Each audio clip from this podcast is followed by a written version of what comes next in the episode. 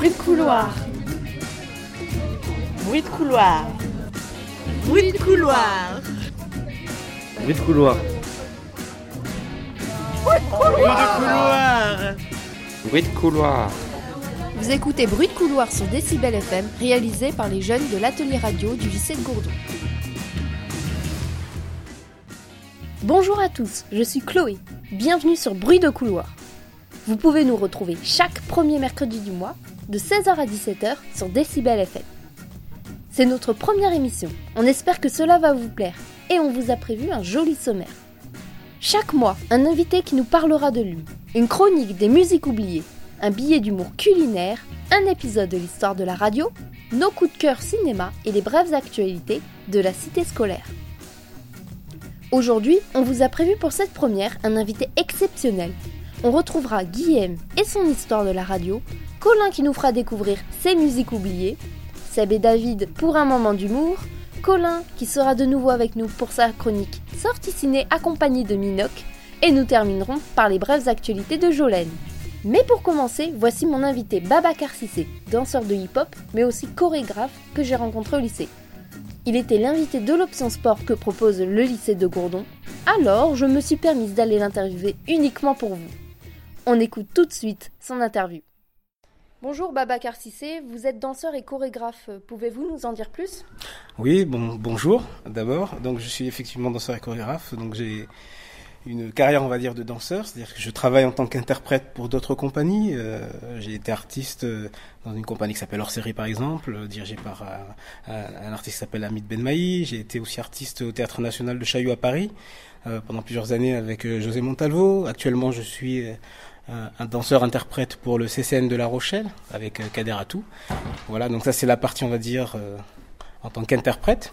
Et à côté de ça, il y a aussi effectivement, comme tu dis, le, chorégraphe. Et là, c'est euh, le travail que je développe avec ma propre compagnie qui s'appelle les Associés Crew, qui est basée à Senon, c'est une commune tout près de Bordeaux. Et donc là, dans ce cadre-là, c'est moi qui porte les projets artistiques et qui emmène une équipe avec moi euh, dans la création, euh, sur les idées qui m'animent. Voilà, tout simplement. Pourquoi avoir commencé euh, le hip-hop? En fait, ça s'est présenté un peu par un concours de circonstances à l'époque quand j'ai commencé, donc c'était en 1984.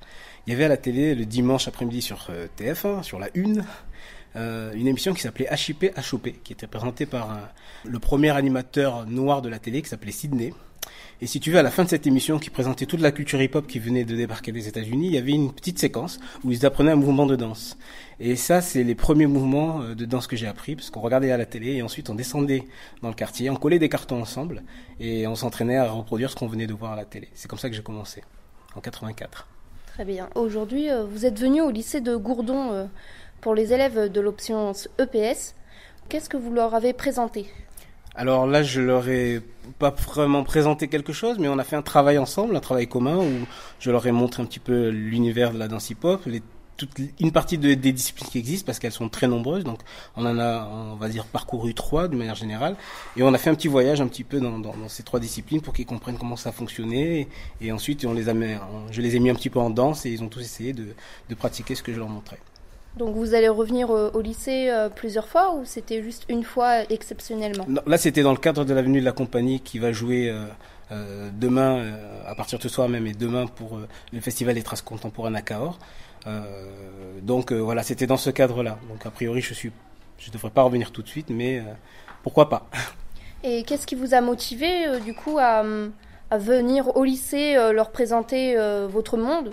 Ben, disons que là, c'était l'occasion qu'on me proposait surtout. On m'a proposé de pouvoir venir partager un petit bout de mon univers et de montrer, de faire découvrir un petit peu la danse hip-hop. Donc c'était à des gens qui n'ont pas du tout de pratique de danse et je trouvais ça intéressant de pouvoir les amener à la danse, à la danse hip-hop que je connais tout particulièrement et euh, partager un petit moment ensemble pendant deux heures. Vous nous avez parlé du festival euh, à Cahors, vous allez faire un spectacle, c'est bien ça? Oui, c'est bien ça. On va faire un spectacle, euh, donc là, un petit extrait cet après-midi euh, en ouverture du festival. Et demain soir, il y aura un spectacle. Lui, il va durer quasiment une heure avec toute la compagnie, tous les danseurs qui m'ont accompagné.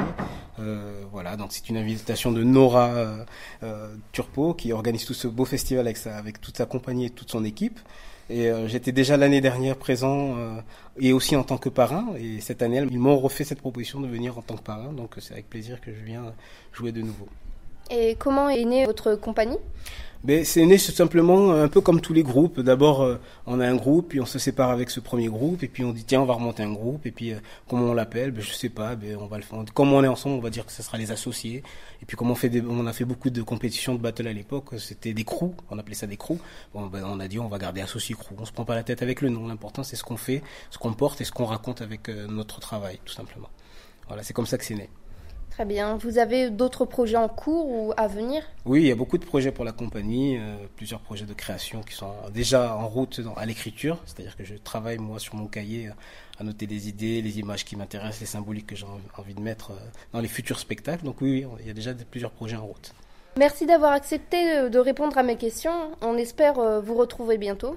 Ben, avec grand plaisir, merci beaucoup. Et puis j'espère vous croiser lors de, du, festival sur un des spectacles, que ce soit celui que j'ai emmené avec ma compagnie, mais aussi tous les autres chorégraphes et artistes qui seront présents pendant le festival. Je fais à la France le don de ma personne. Lundi 6 janvier 1975, ici Radio France, 0 heure. Bonjour à tous et à toutes, voici donc notre première chronique, la radio à travers le temps. Et pour commencer, commençons par le début, c'est-à-dire l'invention de la radio et de ses premières utilisations. Le 19e siècle fut marqué de nombreuses inventions et innovations liées par la révolution industrielle. Seulement, les inventions n'ont pas seulement touché le domaine industriel, mais également celui de la communication. Ainsi, l'avancée n'en finit pas là, et on découvre les ondes radio entre les années 1880 grâce à Heinrich Hertz.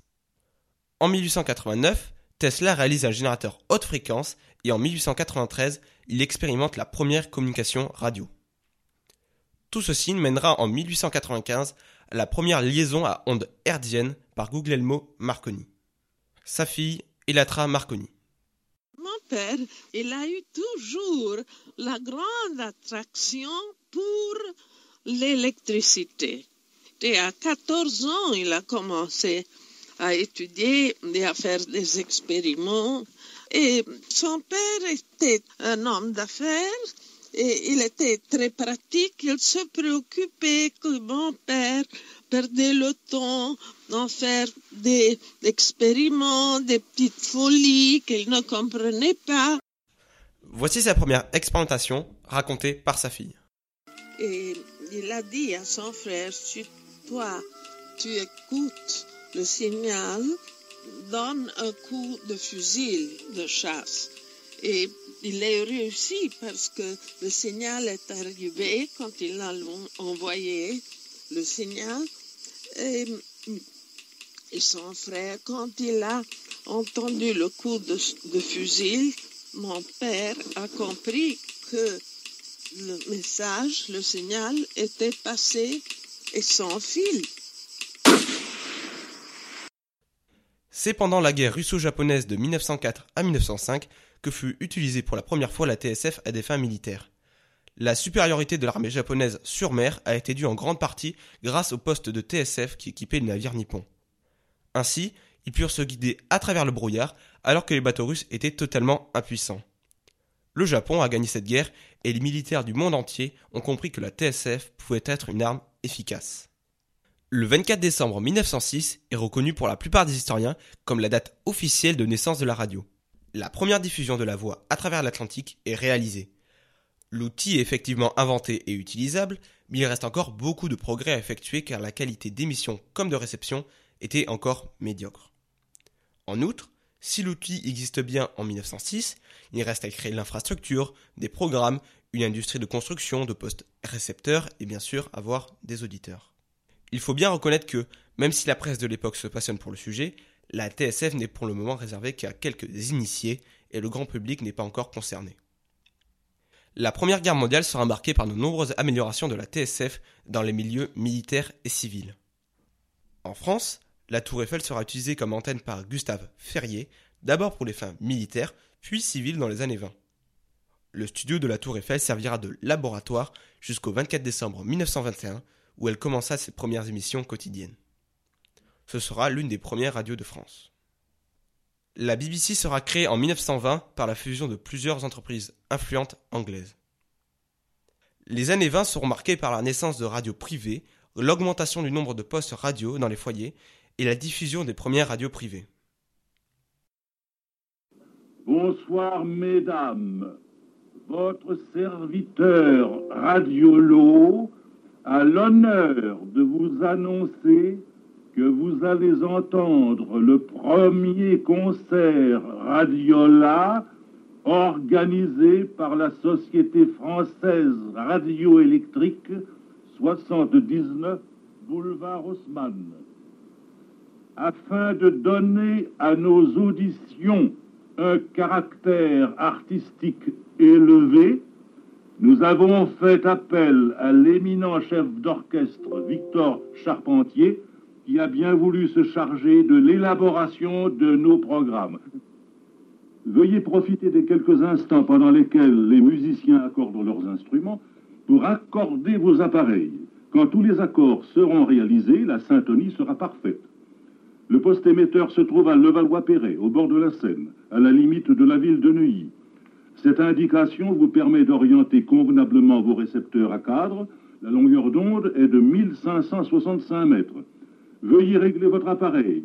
Que les auditeurs qui nous écoutent sur Radiola n'oublient pas, après s'être accordés, pour se placer dans les meilleures conditions possibles, de bien régler leur renforçateur, commandé par la manette qui se trouve à droite sur l'appareil. Tournez cette manette lentement dans le sens des aiguilles d'une montre, mais attention, si vous allez trop loin, vous entendrez un bruit infernal dans vos écouteurs. Revenez alors très légèrement en arrière et votre récepteur sera parfaitement réglé.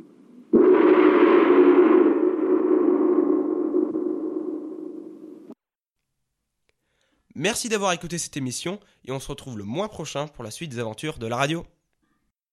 C'était un épisode de l'histoire de la radio avec Guillaume et maintenant on s'écoute Olindo de Odir Vegas sur Decibel FM.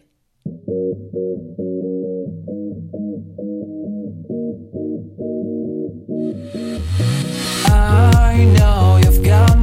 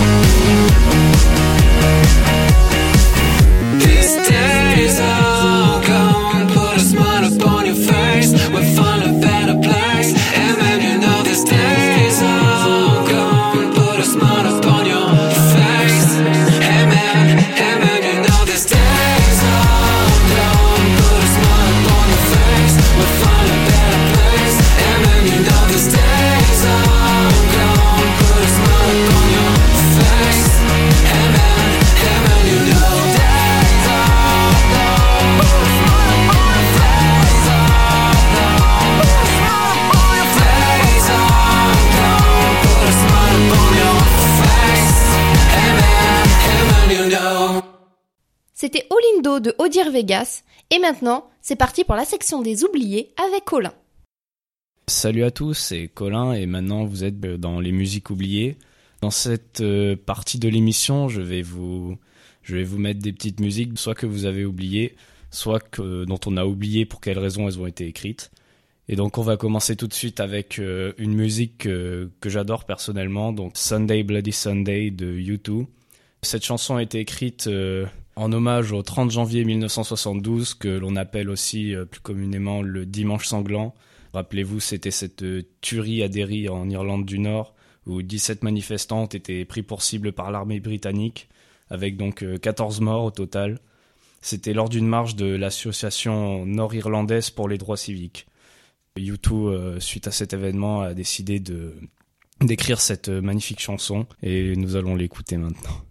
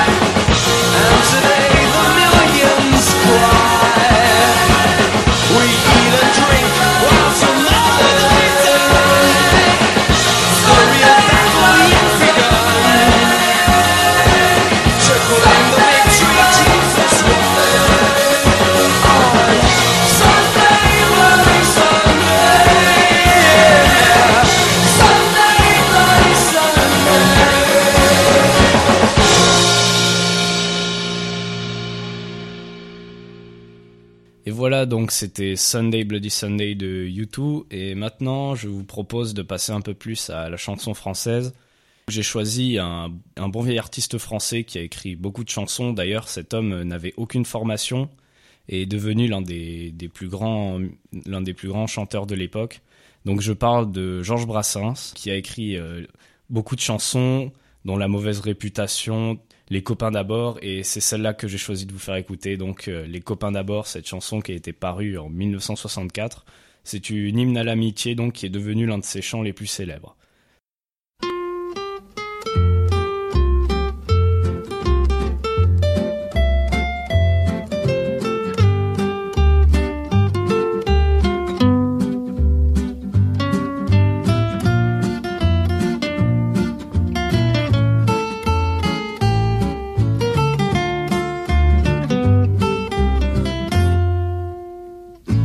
Ce n'était pas le radeau de la Méduse, ce bateau, qu'on se le dise au fond des ports, dise au fond des ports. Il naviguait en père peinard sur la grand-mare des canards et s'appelait les copains d'abord, les copains d'abord. Ces fluctuates nec mergiture, c'était pas de la littérature, n'en déplaise aux jeteurs de sorts, aux jeteurs de sorts. Son capitaine et ses matelots n'étaient pas des enfants de salauds, mais des amis franco de port, des copains d'abord. C'était pas des amis de luxe, des petits castors et pollux, des gens de Sodome et Gomorre, Sodome et Gomorre. C'était pas des amis choisis par Montaigne et la Boétie. Sur le ventre, ils se tapaient fort, les copains d'abord.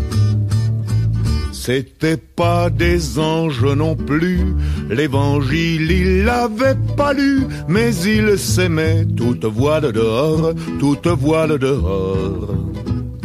Jean-Pierre Paul et compagnie, c'était leur seule litanie, leur credo, leur confiteor, aux copains d'abord. Au moindre coup de Trafalgar, c'est l'amitié qui prenait le quart, c'est elle qui leur montrait le nord, leur montrait le nord. Et quand ils étaient en détresse, que leurs bras lançaient des SES, on aurait dit des sémaphores, les copains d'abord. Au rendez-vous des bons copains, y avait pas souvent de lapin. Quand l'un d'entre eux manquait à bord, c'est qu'il était mort. Oui, mais jamais, au grand jamais, son trou dans l'aune se refermait. Cent ans après qu'aucun de sort, il manquait encore. Des bateaux, j'en ai pris beaucoup, mais le seul qui ait tenu le coup, qui n'est jamais viré de bord, mais viré de bord. Naviguait en père peinard sur la grand-mare des canards et s'appelait les copains d'abord, les copains d'abord.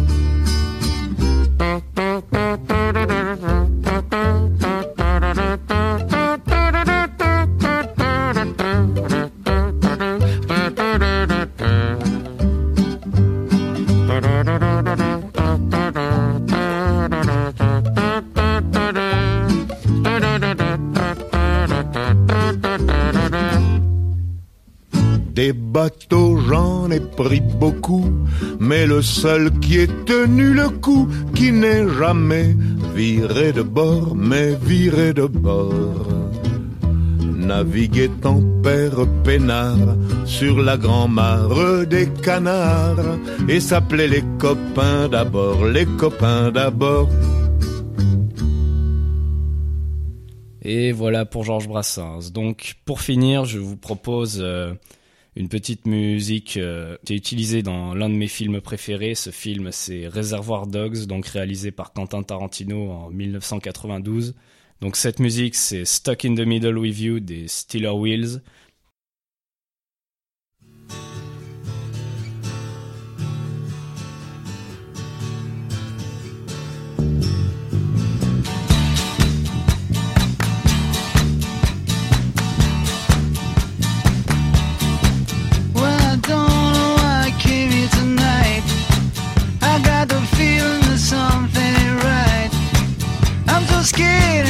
I fall off my chair.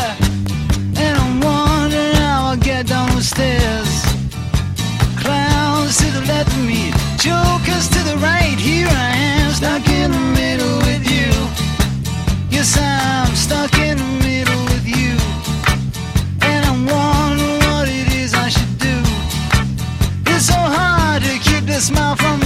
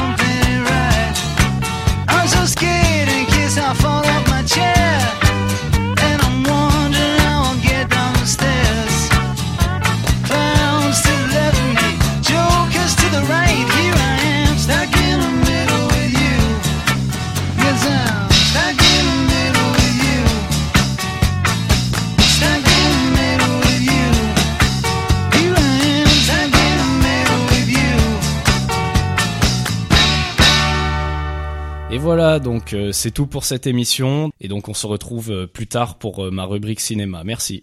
C'était la section des oubliés avec Colin, et maintenant c'est parti pour un moment d'humour avec Seb et David.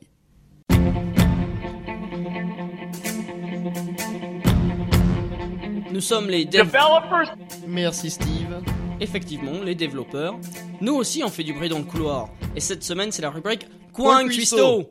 Et c'est avec plaisir que nous vous accueillons aujourd'hui dans notre cuisine pour cette première émission. Ce mois-ci, une recette simple et pas trop longue à faire. Des tartines au Cantal pour un casse-croûte rapide et goûteux. Et avant de commencer, devinez à quoi correspond ce bruit.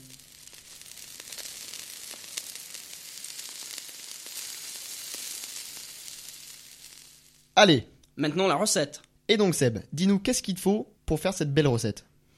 Bon alors, il va falloir 6 tranches de pain de seigle. Alors attends, pourquoi du pain de seigle? Mais moi je trouve que c'est plus goûteux. Après, on fait comme on veut, on peut prendre n'importe quel pain. D'accord, donc je peux prendre le pain que j'ai chez moi déjà. Oui. Très bien. Le but de cette recette, c'est de faire quelque chose avec ceux qu'on a chez soi, rapidement, le soir. C'est très bien.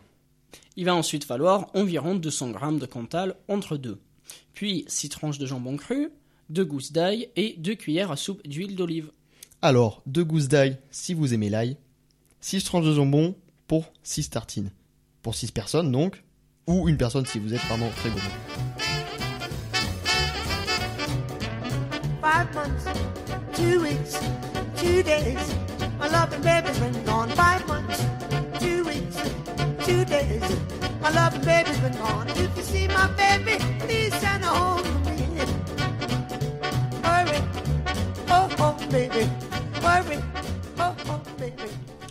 Alors David, comment on fait pour préparer cette recette? Alors tout d'abord, vous allez préchauffer le four à 180 degrés Celsius, donc le thermostat 6. vous allez huiler et frotter à l'ail les tranches de pain, si vous aimez l'ail. Par la suite, coupez des tranches fines de Cantal et vous les déposez sur la tartine. Déposez en petites vagues, pas de mer, mais les tranches de jambon sur le fromage. Mettez au four pendant 10 minutes. Et ensuite, au bout de 10 minutes, qu'est-ce que vous faites? Vous ouvrez votre four et je vous suggère de servir ça chaud à l'assiette sur un lit de salade frisée, assaisonné et parsemé de cerneaux de bois. Euh, vous voulez dire de noix? Euh, de noix, excuse-moi, oui, effectivement.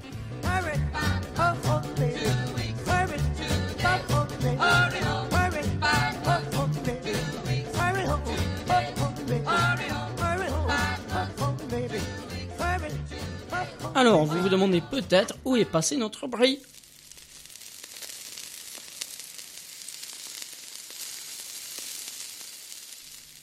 Vous avez deviné C'était tout simplement des saucisses à la poêle. Et voilà, ce plat est terminé. Hommage à Jean-Pierre Coff.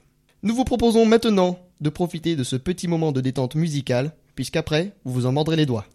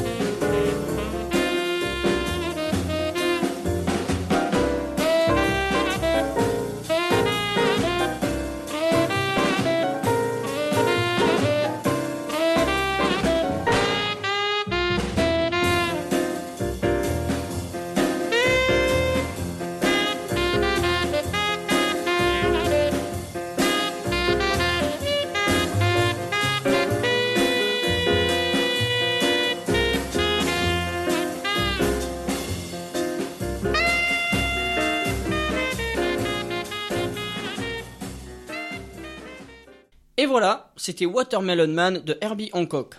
Hancock, euh, tu parles d'un œuf à la coque, Seb? Non, non, non, pas du tout. Herbie Hancock. Hancock Oui, Hancock. Ah, Oui, d'accord. Très bien. Donc, comme je disais, On se retrouve le mois prochain pour une nouvelle rubrique. Sous-rubrique, Seb. Mais pas du tout. Bah si, bien sûr. Non, non, non, pas du tout, David. T'as rien compris. Euh, bon, au mois prochain. Oui, effectivement. Et oui, en effet, vous allez vous en mordre les doigts parce que maintenant je vais analyser le film Grave. Donc je suis avec Minoc. Bonjour. Bonjour Colin. Donc euh, Minoc ici présente va me poser des questions sur le film Grave donc de Julia Ducournau que j'ai vu en avant-première. Et donc euh, nous allons démarrer tout de suite.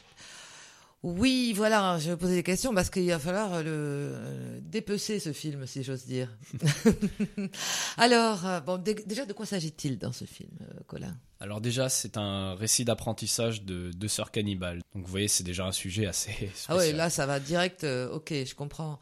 Alors, euh, et alors, la, euh, la réalisatrice, tu nous la présentes, Julia Ducournau, dit-on. C'est ça, donc cette réalisatrice a eu une enfance tout à fait normale, donc c'était une adolescente studieuse à Paris.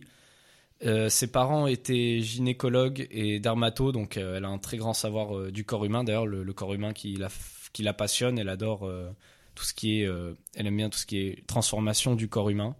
À partir de, de ses connaissances euh, en la matière, elle a décidé de, de faire des, des films d'horreur parce qu'elle disait que pour elle, faire des scénarios, c'était possible. Et vraiment, le, le film d'horreur, c'est vraiment ce qu'elle préfère dans le cinéma. Du coup, elle a décidé de, de se lancer là-dedans. D'accord. Oui, tu me disais que pour elle, les films d'horreur, c'est comme un dessin animé. Voilà, en quelque sorte, elle, quand elle voit un film d'horreur, elle voit un dessin animé. Ça, elle aime ça, elle l'apprécie et ça lui fait de l'effet. Et c'est ce qu'elle préfère le plus dans un film d'horreur. Voilà, c'est l'effet euh, physique. Exactement. Voilà. Alors, est-ce qu'on peut dire alors que le film grave appartient au genre euh, film d'horreur?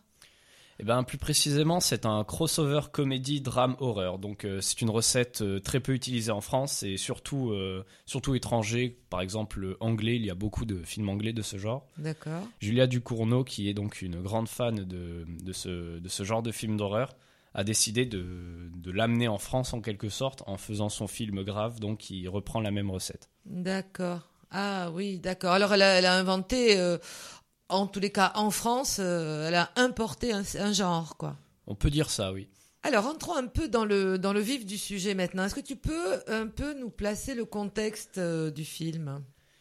Donc euh, le film commence par une scène très violente de tentative de suicide sur une route de campagne où on peut voir une jeune personne se jeter sur la route. Alors là de suite, c'est on comprend pas ce qu'on est en train de voir, on, on se demande voilà, on se demande qu'est-ce qui se passe, qu'est-ce que c'était que cet accident. Et donc euh, ensuite euh, le titre du film apparaît en, en grand, en grosses lettres rouges. Donc déjà c'est un début assez assez perturbant, on va dire. Mhm. Ensuite, euh, l'histoire commence et on découvre donc Justine et son père et sa mère qui sont une famille de végétariens. Donc tout ce qu'il y a de plus normal. Là, on a l'impression de repartir dans un petit film sympa comme on pourrait en voir. La jeune fille qui se nomme Justine intègre une école de vétérinaire en fait, euh, là où se trouve sa, sa sœur. D'ailleurs, sa sœur était censée l'attendre au début du film, mais on ne la voit pas. Elle- à peine elle débarque dans cette école que on est, on est témoin d'un bizutage vraiment violent. Quoi. Les, Ouais. les grands euh, de l'école euh, jettent les lits des nouveaux par la fenêtre, ils leur forcent à faire la fête alors qu'ils n'ont pas forcément envie de le faire. Euh, Il y a même des histoires de drogue, ce genre de choses. Donc euh, elle subit ce, ce bizutage en quelque sorte. Donc elle y retrouve sa sœur qui est qui s'appelle Alexia donc qui est beaucoup plus grande et qui est un peu son réconfort au milieu de tout ça vu qu'elle ne connaît personne dans dans cette école. Et donc elle, elle a, avec sa sœur elle euh, elle découvre l'école tout ça. Et donc euh, au moment dans une partie du bizutage euh, on- elle est obligée de manger un rein de lapin cru. Et je vous rappelle que Justine est végétarienne. Donc euh, elle n'a jamais goûté un bout de viande de sa vie. Donc euh, sous la pression de sa sœur qui, qui, en- qui, a, dû, euh, qui a dû passer par le, le même... euh, Eh oui, le même rituel, sans voilà, doute. c'est Ouais. une espèce de rituel. Donc euh, elle a dû passer par le même rituel et donc euh, lui dit que c'est pas si grave que ça, c'est ça a passé. Donc sous la pression de sa sœur et euh, sous la pression des, des grands qui l'observent, elle décide d'avaler ce, ce, ce morceau qu'elle qu'elle presque crache, mais qu'elle ne vomit pas quand même. Elle le mange. Ouais, finit par le manger quand même. Voilà, et donc euh, c'est à partir de cette euh, dégustation plutôt spéciale qu'elle se met à développer un, goût bizarre pour la viande, si vous voulez. Elle, elle se réveille en pleine nuit pour mordre euh, dans des morceaux de viande froide. On, comprend pas trop pourquoi. C'est après tout, elle est végétarienne, elle découvre la viande, donc euh, c'est assez spécial comme scène. C'est vraiment on s'y attend pas quand on voit le film, jusqu'au moment où euh, elle se retrouve seule avec euh, un doigt découpé et que là elle décide de, de croquer dedans. Donc c'est cette scène est vraiment vraiment quoi, c'est le truc dont je m'y attendais pas quand j'ai vu le film. C'est Ouais. on est là et on voit cette jeune fille qui est l'incarnation de l'innocence au début du film, qui est en train de, de dévorer un morceau de chair euh, Mm. avec timidité et plaisir à la fois. Mm. Et donc on se retrouve avec euh, cette fille qui découvre sa vraie nature, donc euh, qui est cannibale. Voilà ce film et voilà euh, pourquoi euh, ça a fait tant de ravages parmi les spectateurs. Alors, j'ai entendu, euh, j'ai lu dans le magazine Télérama une expression à propos de ce film. Il parle d'une bombe métaphorique. Oui, alors on peut dire que c'est une bombe métaphorique parce que ça ne traite ça ne traite pas que du cannibalisme en fait. On retrouve énormément d'éléments dans ce film, notamment euh, tout, ce qui est amour, tout ce qui est pulsion de mort, tout ce qui est phobie. Par exemple, euh, on passe donc d'une scène de dégustation euh, qui ferait plaisir à Hannibal Lecter à une nuit cauchemardesque où Justine se sent attaquée. Vraiment, on voit qu'elle se sent pas bien. À une, on passe à une scène d'amour ensuite, d'ailleurs plutôt originale, qui, qui me déplairait fortement vu que vu qu'au fond d'elle, elle est cannibale. je vous laisse imaginer la scène. D'accord. Et donc, euh, on, passe de ça à un combat brutal entre les deux sœurs qui se mordent. Enfin voilà, c'est c'est vraiment eu un enchaînement euh, de sentiments. C'est ça qui fait un peu la force du film, j'ai l'impression. C'est pas que du cannibalisme, ça traite aussi de, de problèmes courants chez les gens, de, de, l'être humain en général. Et vraiment, c'est ce que j'ai trouvé intéressant dans ce film. Oui, voilà, c'est euh, en parlant de cannibalisme ou d'anthropophagie, et- il s'agit de nature humaine en fait.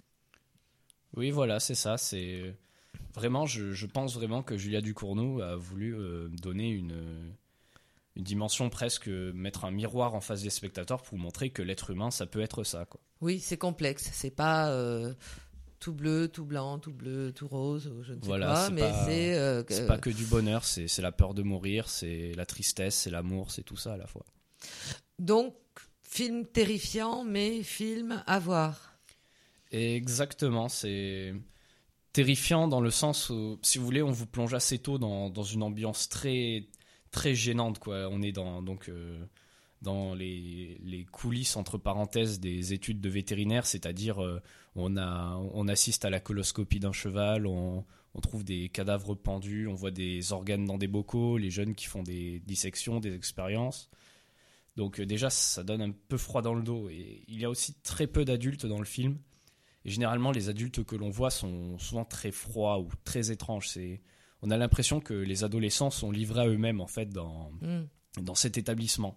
D'ailleurs, euh, c'est c'est les grands qui font la loi. Vous remarquerez que pendant les, les bisutages, il n'y a aucune intervention des adultes. C'est les, les ados entre eux et c'est un monde euh, adolescent en fait. Voilà. Et- adolescents un peu un peu mûrs quand même parce qu'ils sont à l'université quand même. Oui, oui, enfin, elle a 16 ans quand même. le Oui, elle, elle a principal. 16 ans, oui, oui, c'est vrai. Ça, c'est vraiment les, les plus grands qui, qui gèrent et Elle les nouveaux, avance, ils leur font un bisutage, mais je vous laisse même pas imaginer tellement. Ah. C'est vraiment choquant. Et donc, euh, il y a bien plus sanglant comme film que grave. hein. C'est vraiment, j'ai vu beaucoup plus gore que ça. Mais franchement, ce qui fait la force de ce film, je trouve, c'est le comportement des personnages et l'atmosphère inquiétante qui est omniprésente. Et vraiment, c'est ça qui renforce le côté horreur. Et pour moi, c'est vraiment un coup de génie de la part de la réalisatrice parce que durant tout le film, j'étais dans, dans une ambiance euh, de mal. Voilà. Ouais. De mal et de plaisir à la fois. Et donc. euh, C'est vrai que c'est Voilà. c'est- c'est- quand on va au cinéma, on s'attend pas à, à être autant bouleversé dans ce genre de, de, de sentiments. Mais surtout que pour moi ça a été la bonne surprise parce que bon j'étais à un festival avec des amis et je m'attendais vraiment pas à tomber sur un film d'horreur en plein milieu euh, de quelques films indépendants. Ah. Donc euh, oui ça a été une, une très bonne surprise pour ma part. Enfin certaines personnes l'ont Oui, on eu pas du pensé mal à pareil. finir le film. ouais. Alors, c'était une avant-première, donc euh, la, la sortie du film est prévue pour Euh, mars 2017. mars 2017. C'est bon, on a le temps de se préparer. Et alors, ton conseil aux auditeurs, Colin? Eh ben maintenant vous savez à quoi vous attendre. hein. Franchement, si, si vous aimez le gore, si vous aimez euh, le film d'horreur avec de la réflexion derrière, je vous conseille vraiment d'aller voir ce film. Je- vraiment, je vous rappelle que quand moi et les quelques personnes qui étaient présentes à la diffusion ont vu le film, on ne s'y attendait, mais vraiment pas. Dès le début, on n'a pas l'impression que c'est un film d'horreur. Quand on m'a dit que c'était un film d'horreur, au début, j'y ai pas cru, quoi. Et franchement, la, surprise est vraiment présente et je pense que les scènes gore euh, feront plaisir à tous les fans de, tous les fans de ce genre de cinéma en quelque sorte. Et donc, euh, si vous quittez la salle avant la fin, je vous en voudrais pas, je comprendrai pourquoi, mais vous raterez vraiment quelque chose. Ben, merci beaucoup, Colin.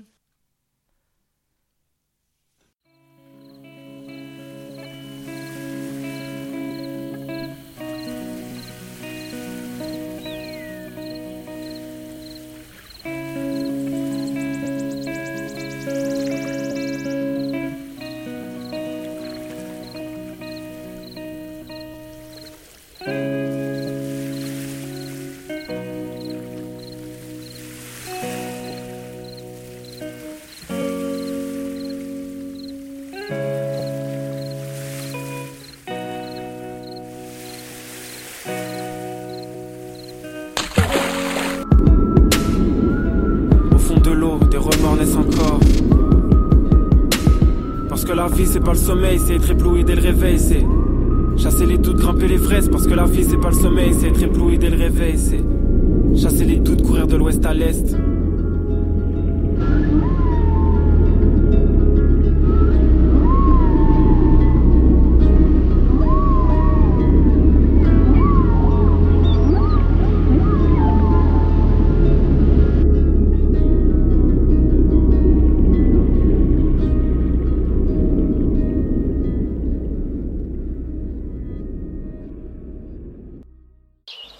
Maurice Carême, le printemps reviendra.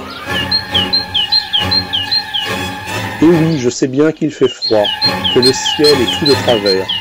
Je sais que ni la poule vert, ni l'agneau ne sont encore là. La terre tourne, il reviendra, le printemps, sur son cheval vert. Que ferait le bois sans vert, le petit jardin sans lilas? Oui, tout passe, même l'hiver, je le sais par mon petit doigt, que je garde toujours en l'air.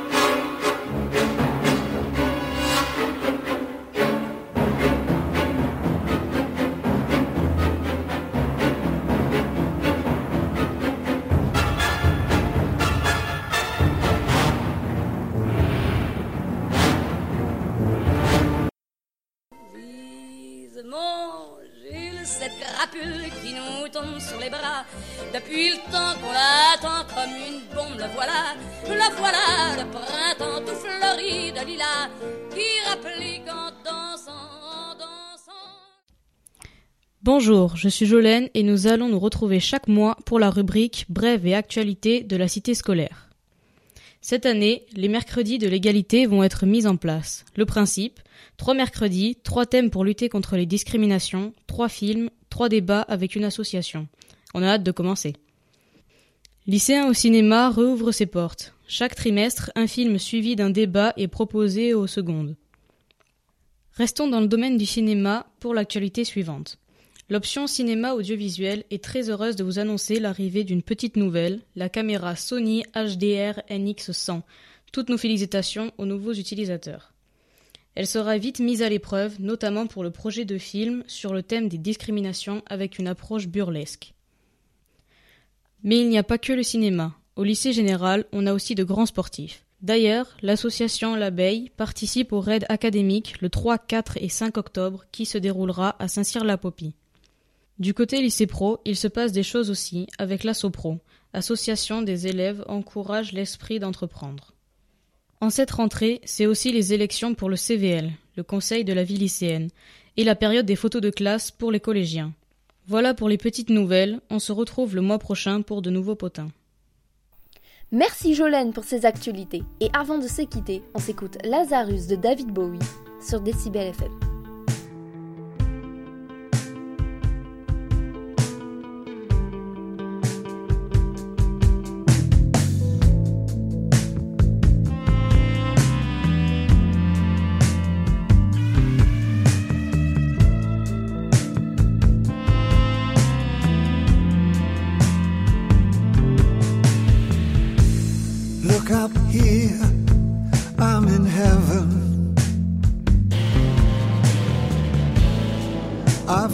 Scars that can't be seen. I've got drama, can't be stolen. Everybody knows me now.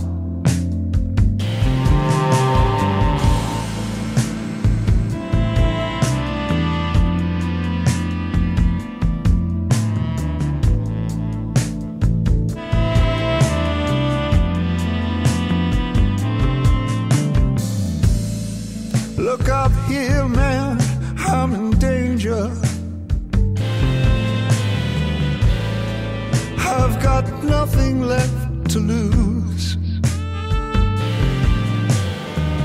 I'm so high it makes my brain whirl.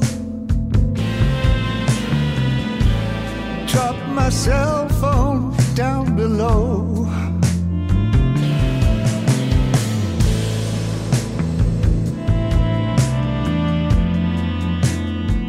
Ain't that just like me?